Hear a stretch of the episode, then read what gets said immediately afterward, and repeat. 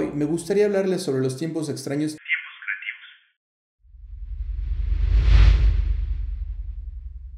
De abuelo joyero y padre relojero, Marcos Samaniego creció entre tic-tacs de máquinas de tiempo, jugando a vender publicidad del negocio familiar. Hoy, amante de la fotografía y entregado a la publicidad, te da la bienvenida a Samaniego Talks, un podcast de creatividad, modernidad y soluciones para ti. Comenzamos. Hola, bienvenidos a otro podcast más. Hay buenas noticias, no estás solo. Al igual que cualquier otro proyecto, convertirse en un trabajador remoto y ser responsable y además eficiente es una habilidad, y para ello se necesita práctica. Toma tiempo. Así que no te desanimes si al principio es difícil, pues día a día te será más fácil.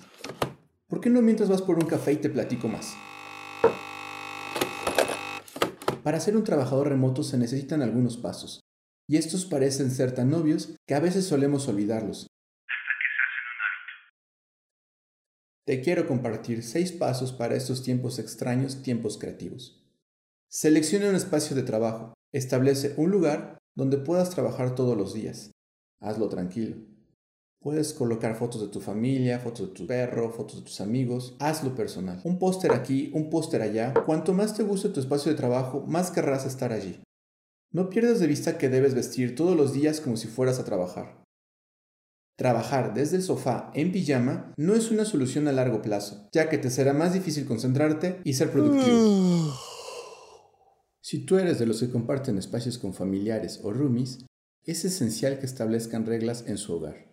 Por ejemplo, poner horarios comerciales, horarios de lunch y horarios de salida. Si eres alguien que recibe muchas llamadas importantes, asegúrate de decirles. Si bien este periodo no durará para siempre, al menos pásala bien. El siguiente paso es, establece un horario. Tienes que tener algún tipo de horario. Me recuerdo a mí en mis tiempos de freelance, donde yo solo me decía, ¿a qué hora entras? ¿O a qué hora sales, mejor? Pues bien, a trabajar. Los horarios crean ritmos y los ritmos crean hábitos, en este caso buenos. Una vez que te comprometes con un horario, te comprometes a una vida laboral más eficiente y bueno, lo demás será historia. El tercer paso, o mi tercera recomendación, son las llamadas y reuniones grupales. Durante mi periodo comercial actual de 9 a.m. a 3 p.m., ups, perdón, no es actual, llevo aplicándolo ya más de 8 años. Y en mi equipo de trabajo solemos tener llamadas de unos 10 minutos, si bien no son diarias, sí frecuentemente para no perder la guía del proyecto. Suelo no dedicar más de 20 minutos extras para atender llamadas o mensajes no laborales. Durante ese periodo de tiempo y de esa manera las interrupciones son mínimas. Además, trato de hacer bloques de actividades. El siguiente paso siempre es el dilema de todos. Comenzar con las cosas fáciles o con las cosas difíciles primero. En mi experiencia laboral, comenzar con las cosas prioritarias es la base, posteriormente las cosas más fáciles y al último, las más difíciles. Pues en mi caso, ya no tengo nada más que hacer para poner mi atención al 100% en el proyecto. El siguiente paso, el quinto, es muy fácil. Fíjate una meta. Los objetivos proporcionan una ruta para nuestro trabajo y también nos hacen responsables. A veces pasa que colocamos la meta del día y solitos metemos la cola entre las patas tan solo porque el tiempo se nos agotó.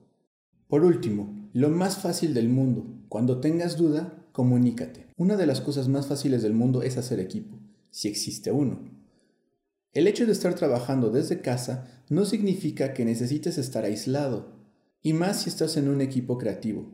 Asegúrate de tener comunicación con alguno del equipo sobre lo que estás trabajando. Apóyate en tu equipo para resolver dudas o bien puedes compartir los problemas con los que estés lidiando. Haz lo que sea necesario para salir de tu caja. Y pensar en equipo.